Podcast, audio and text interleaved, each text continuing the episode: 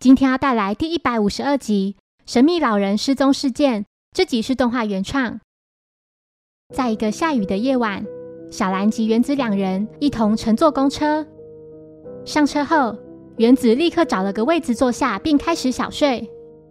一段时间后，有名老先生上了车，并坐在小兰身旁的座位。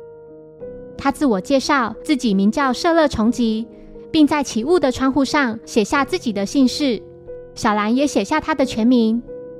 舍勒表示，他要在市町医院站下车。小兰无意间看到有名戴着墨镜的男子坐在前面的位置，他转头看了一下小兰的方向。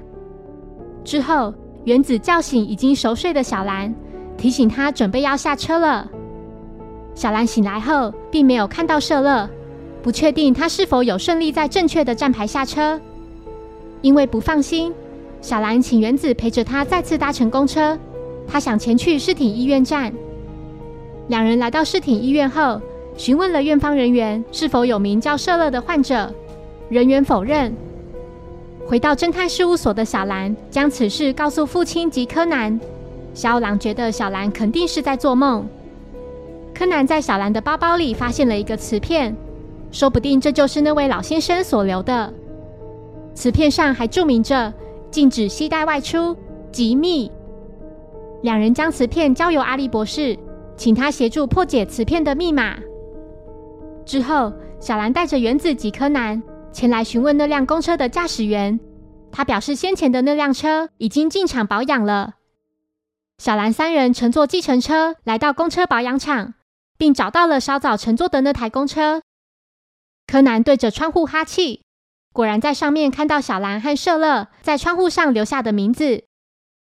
博士致电给柯南，表示他已经将磁片密码解开了，里面有某些政客们贿赂的账户以及交易等资料。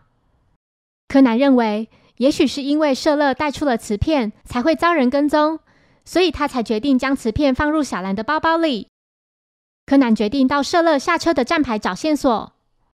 原子背着小兰的包包在附近闲逛。没想到被一名男子攻击，并将其抓走。这一幕正巧被工作人员看到。工作人员立刻通知小兰。很快地，柯南也得知此事。柯南收到博士提供给他的磁片后，从中发现了交易金额庞大的公司等相关线索。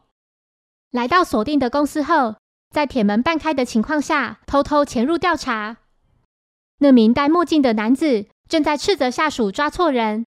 他以为带着那个包包的人就是小兰。柯南找到歹徒后，用增强踢力球鞋将石头踢昏他们，并顺利救出原子及老先生。谢谢收听，如果喜欢本节目，欢迎小额赞助给我支持，谢谢。那我们下一集再见，拜拜。